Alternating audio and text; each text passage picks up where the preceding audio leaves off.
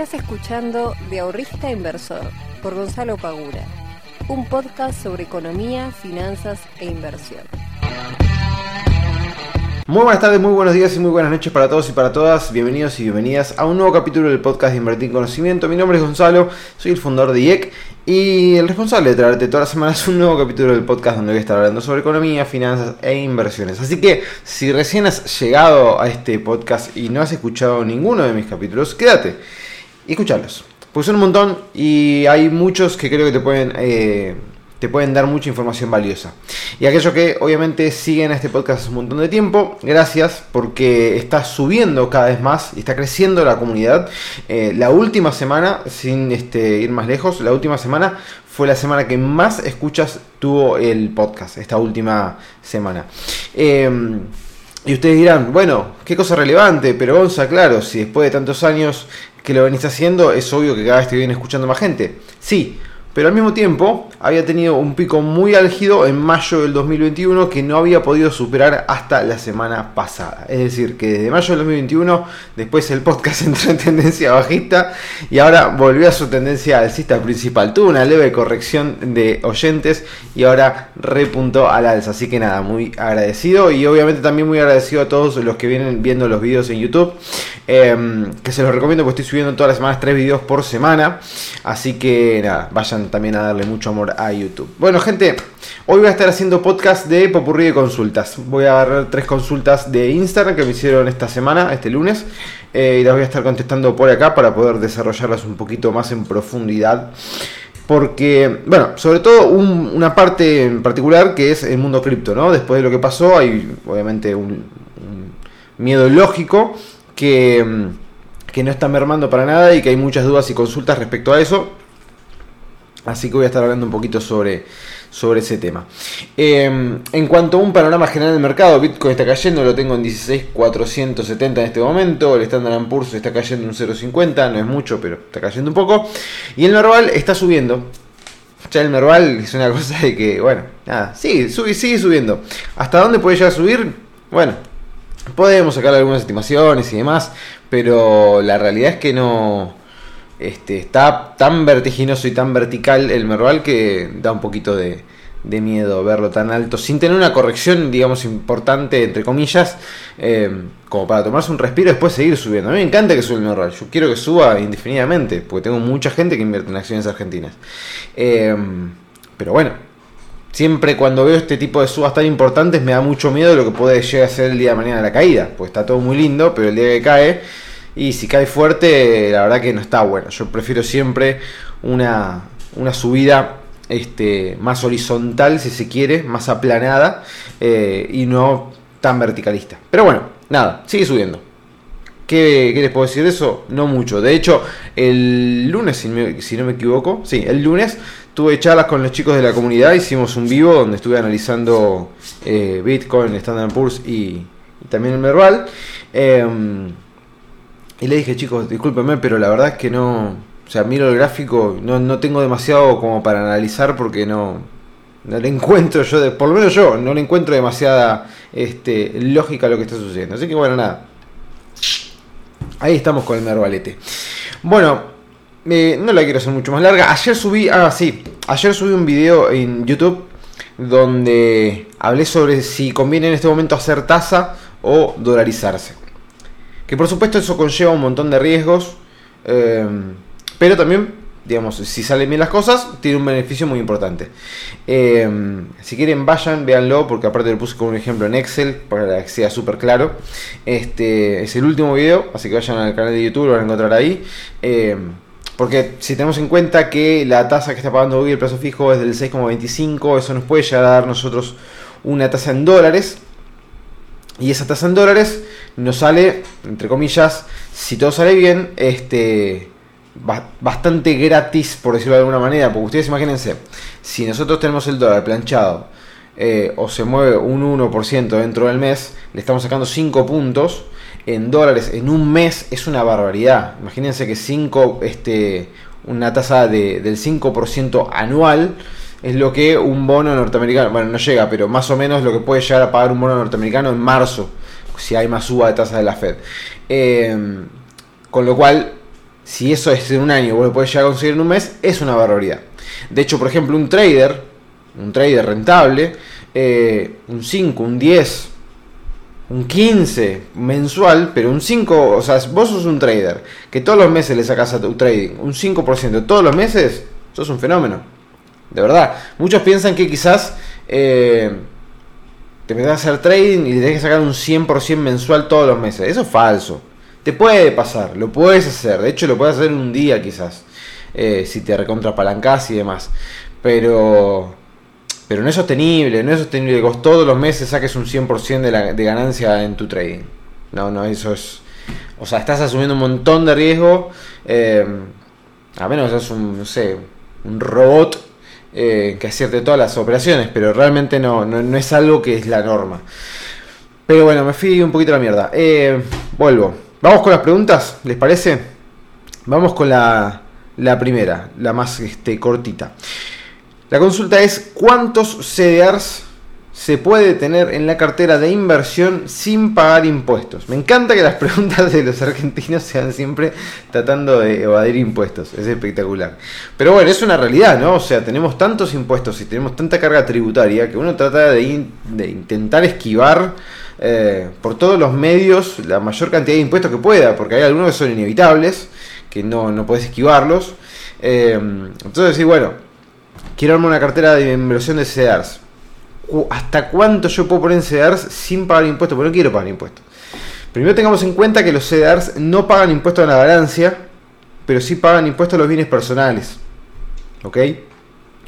Lo que sí paga ganancia dentro de los CDRs son los dividendos. O sea, vos cada vez que cobres dividendos, vas a eh, te van a cobrar impuestos a las ganancias por esos dividendos. ¿Bien? Ahora, los CDRs la tenencia del CDR, compraste un CDR de Apple, de Microsoft, lo que fuere, la tenencia del CDR no paga impuestos a las ganancias, pero sí paga impuestos a los bienes personales. Que si no me equivoco, si no me equivoco, esto igualmente chequéenlo, porque realmente lo estoy diciendo de memoria, si no me equivoco, para lo que es el 2022, el mínimo es 6 palos, es decir, 6 millones de pesos. Tengamos en cuenta que bienes personales no es solamente CEDARS, sino todos aquellos este, justamente bienes que entren dentro, dentro de este impuesto. Entonces la sumatoria de todos, si te dan mayor al mínimo imponible, pagará sobre el excedente. Em, yo creo, estoy casi seguro que para el 2022 eran 6 millones de pesos.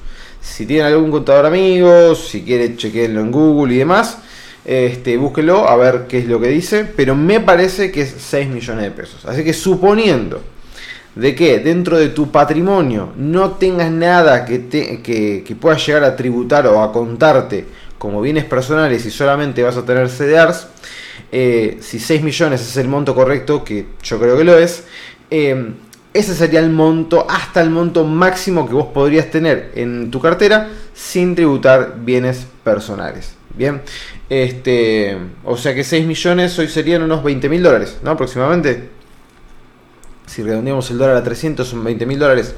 Eh, así que hasta 20 mil dólares en CEDARS vos podrías tener en tu cartera de inversión. Eso como punto número uno. Como punto número dos, vamos a la pregunta que también es la más, eh, una de las segundas más cortita y más sencilla. Es, ¿se puede invertir en un fondo indexado que replica el Standard Poor's desde Argentina? La respuesta es sí.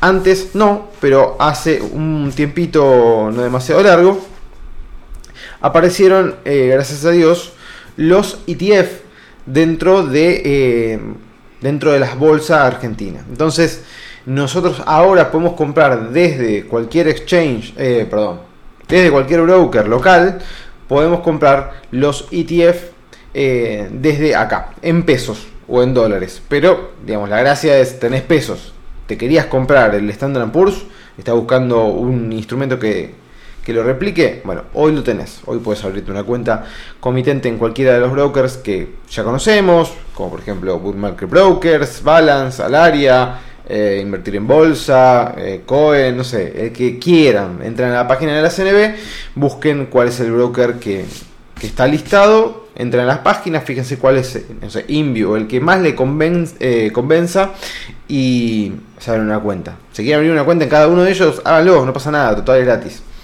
Eh, Con una cuenta comitente ya creada, de hecho, algunos bancos comerciales también ofrecen los ETF, no todos, chequenlo, pero algunos lo ofrecen. Desde la cuenta comitente ya podés comprar estos ETF. Entonces, vos por ejemplo te vas a tu broker, vas a la parte de comprar, pones eh, Standard Poor's o eh, SPI, SPY, eh, y directamente puedes seleccionar si lo quieres comprar en pesos, en dólares y demás. La gracia es que si vos tenés pesos, comprarlo en pesos. O sea, comprarlo en dólares, se puede comprar en dólares, digamos. Si lo puedes comprar en pesos, me parece que es mejor porque de esa manera, ya que estás intencionándote en comprar el índice Standard Poor's y meterte en CDRs, está bueno que ya lo hagas directamente con pesos porque ya ese es un dinero que estás dolarizando. Porque ya, si vos ya tenés dólares, ahí ya estás dolarizado en ese sentido, más allá de que después tenés que ver si los invertís o no, etcétera, etcétera, pero ya estás dolarizado. Con los pesos no, entonces si vos tenés los pesos, quizás sea mucho más eh, conveniente invertir directamente esos pesos eh, y comprar el índice con ellos. Bien, así que sí, se puede. No solamente el Standard Poor's, también tenés el Nasdaq, el Nasdaq, tenés el Dow Jones, tenés eh, ETF energéticos, ETF financieros, tenés este, creo que son 11, no me acuerdo ahora textual, pero creo que son 11 ETF diferentes que tenés este, como para poder elegir y divertirte. Tenés el del Russell también. Bueno, esa es la, pregunta, la segunda pregunta. Y la tercera, que es más larga, eh, que es sobre el mundo cripto. Si no leyeron nada, si no vieron mi video, si no se enteraron o lo que fuere, hace la semana pasada, si no me equivoco, eh, tuvimos una grave noticia, que de hecho hablo de eso en el último resumen semanal, una grave noticia dentro del mundo cripto, que es que el segundo exchange más importante cayó. Y cuando digo cayó es cayó, cayó fuerte.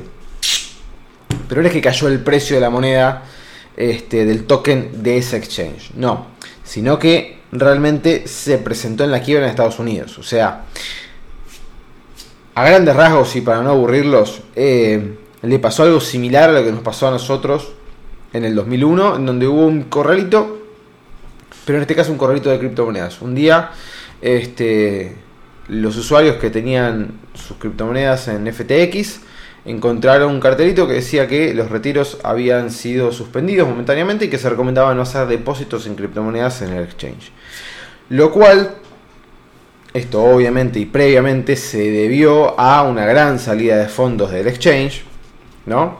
Por algunas cositas medias, este, aparentemente turbias que tenía entre eh, FTX y Alameda, que es otra empresa, este, que se dieron cuenta, la gente empezó a investigar, se empezó a correr la bola, empezó a salir mucha plata del exchange, no pudieron afrontar tanta salida de dinero, suspendieron la salida de dinero. Después, el, el CEO, que ahora no me sale el nombre, le fue a pedir un sabotaje, que lo está pidiendo todavía, de 8 mil millones de dólares, como para poder salvar la empresa.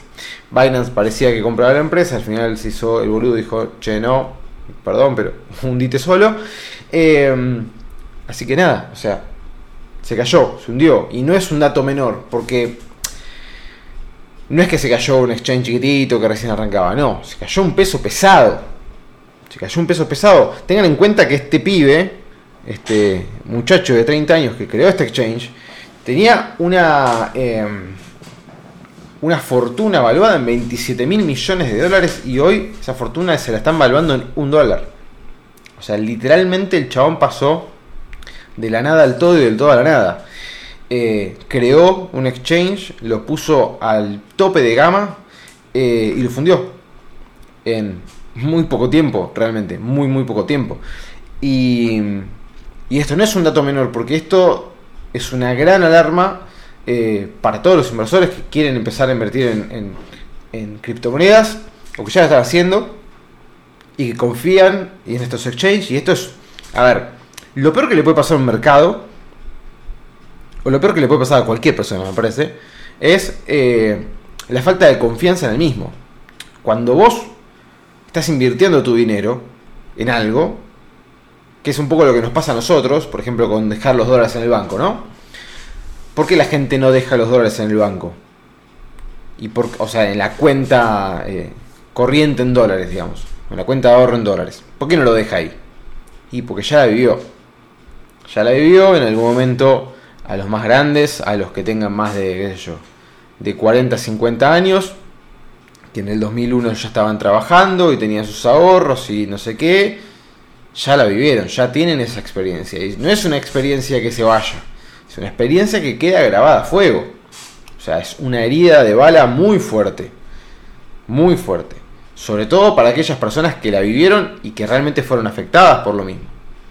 Yo el otro día me juntaba con Charlie, un amigo, y decía que él había este, justo un día antes de, del corralito, que quiso ir a retirar la plata, este, la cajera o el cajero le, le ofreció eh, seguir haciendo el plazo fijo en dólares con un punto más de tasa, aceptó y quedó engrampado.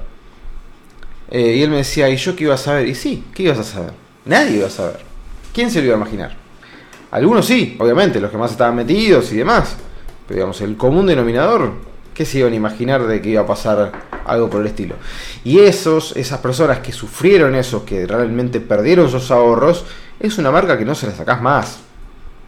No importa cuánta credibilidad te pueda llegar a dar un político, no importa nada. O sea, es algo que quedó totalmente grabado a fuego en la piel de todos los argentinos. Y los que no la vivimos, porque yo en ese momento tenía 11 años nada más, eh, por más de que no lo haya vivido, aprendo de las experiencias y las cosas que me cuentan los demás y lo que vi, lo que estudié y lo que leí. Eh, con lo cual es un riesgo que yo tampoco estoy dispuesto a correr, por más de que yo no haya sufrido la pérdida de mis ahorros. Pero no, no quiero ni siquiera arriesgarme a que me llegue a pasar algo por el estilo. Y acá pasa, eh, pasa una situación este, muy particular en la cual es totalmente similar a lo que estoy contando. Vos entraste a un mercado nuevo, que capaz no conocías mucho, metiste tu plata en el exchange FTX porque era el segundo más importante y quién se iba a imaginar de que el segundo exchange más importante del mundo puede llegar a quebrar. ¿No? Eh, ¿Quién se lo iba a imaginar? Bueno, evidentemente muchas personas no se lo imaginaron. Y. ¿Y ahora? ¿Qué hacemos? Entonces la gran pregunta es. Que, me hacían en Instagram es. ¿Peligra el mundo cripto este, con esto? Yo no sé si es que peligra. No sé si es que peligra. O sea, es un mercado de vuelta. Es un mercado muy nuevo, gente. Muy nuevo. Yo no sé si animarme a decir. Es el fin del mundo de las criptomonedas. Eh, peligra el mundo de las criptomonedas. Ahora, lo que sí les puedo decir es, es una piña, es una, una piña de Tyson al hígado, no, no, no es que te pegó, no fue un cachetazo que te comiste, te comiste un, te comiste un gancho al hígado de Tyson fuerte, o sea, te va a costar mucho recuperarte de esto. Te va a costar mucho recuperarte, por más de que FTX lo salven, supongamos que consigue los 8 palos y todo lo que vos quieras. Pero recuperar la confianza es muy difícil. Y por ejemplo lo hemos reflejado en el precio de Bitcoin que todavía está en 16.400 y tiene una gana de bajar que no puede más. No sé si va a seguir bajando. Pero no levanta cabeza, hace días que no levanta cabeza y, y está ahí. Y si sigue, si sigue cayendo, tiene todo el sentido del mundo, porque es muy grave lo que pasó realmente, muy grave. Pero eh, para no esquivarle tanto a la pregunta, nosotros también tenemos herramientas como para no tener la necesidad de confiar en, estas, eh, en estos exchanges centralizados. Esa es la realidad también. O sea, nosotros tranquilamente, y esto hay algo que tenemos que tenerlo muy en cuenta, cuando nosotros compramos criptomonedas en un exchange centralizado, léase Binance, léase Wenbit, léase Decrypto, léase FTX, Coinbase, KuCoin, no sé, lo que quieran, cualquiera de acá local, eh, Lemon, la que sea, las criptomonedas que están dentro de ese exchange, por más de que figuren en nuestra cuenta, con nuestro nombre, con nuestros datos, con nuestra eh, dirección a donde nosotros mandamos esas criptomonedas, las llaves, las llaves de esas cripto, de, la, de, de las criptomonedas son del exchange centralizado. Están todas dentro de él. ¿Sí? Que las tienen dentro de sus wallets frías y demás, pero están todas, todas, todas dentro de los exchanges centralizados. Entonces, por más de que la criptomoneda figura nuestro nombre, el tipo, ponele que no quiebra, pero ponele es un ladrón, mañana es así, sac, y se llevó todo. Ya está, y lo perdiste. Entonces, nosotros ante eso podemos tranquilamente tener nuestras criptomonedas en otro lado que no sea un exchange centralizado. Ustedes me dirán, bueno, pero una wallet fría cuesta plata, no sé qué, no sé cómo utilizarla, pero no hace falta meterte en una wallet fría. Tranquilamente te puedes meter en una wallet común y corriente, descentralizada, como puede ser Trust Wallet, por ejemplo, eh, o la wallet de Coinbase, este, donde es una, una wallet totalmente descentralizada, donde vos tenés las llaves. ¿Qué quiere decir que vos tenés las llaves? Que si vos, por ejemplo, perdiste el celular, o le pasó algo a la wallet, o lo que fuere, eh, no sé, le pasó algo a Trust, se rompió, no sé, lo que sea. Vos podés levantar tu wallet desde otra billetera con las llaves. Te va a pedir toda la, serie de palabras que vos tenés que anotar, obviamente que tenés que guardar en un lugar muy seguro. Toda esa serie de palabras y vos podés levantar en otra wallet toda tu cartera. Entonces, eso mismo, es, con ese pequeño eh, cambio de paradigma, nosotros ya nos estamos salvando y quedando tranquilos de decir, bueno, si se cae Binance, está bien. Imagínense, si se cae Binance. Ahí sí creo que es el fin de la criptomoneda, porque la cantidad de guita que mueve es inmensa. Pero digamos, por más de que no valgan nada, las tenés. Capaz que Bitcoin, si se cae Binance, vale mil dólares. ¿No? Y todas tus criptos se caigan un 80%. No sé. Estoy delirando. Pero lo que hoy es, por más de que no valgan nada, vos sos el dueño y vos las tenés. ¿Sí? O sea que capaz en 5, 6 años, 10 años, si se recupera el precio y todo vuelve... Bueno, tenés la plata, no la perdiste. De la otra forma la perdiste. Sea, no solamente que no vale, eh, no solamente que vale menos, sino que ya no la tenés. No la puedes recuperar. Entonces, para todas aquellas personas que quieran invertir en criptomonedas y que ahora con esto que pasó nos animan, sepan que ustedes tienen la opción de no necesariamente confiar en los exchanges centralizados. De que ustedes tienen la opción de, si quieren utilizarlo para compra y venta, utilícenlo, pero pueden alojar sus criptomonedas en wallets descentralizadas y ustedes ser dueños de las llaves privadas de esa wallet. Bien, gente, eh, me voy para Mercedes, me voy a descansar este, un poquito, me voy a prender un fueguito y comer un asado entre amigos. Así que me voy a disfrutar un poco de este hermoso miércoles de 33 grados, va a estar medio pesado. Les mando un muy fuerte abrazo, que tengan un lindo fin de semana, nos vemos la próxima. Chao.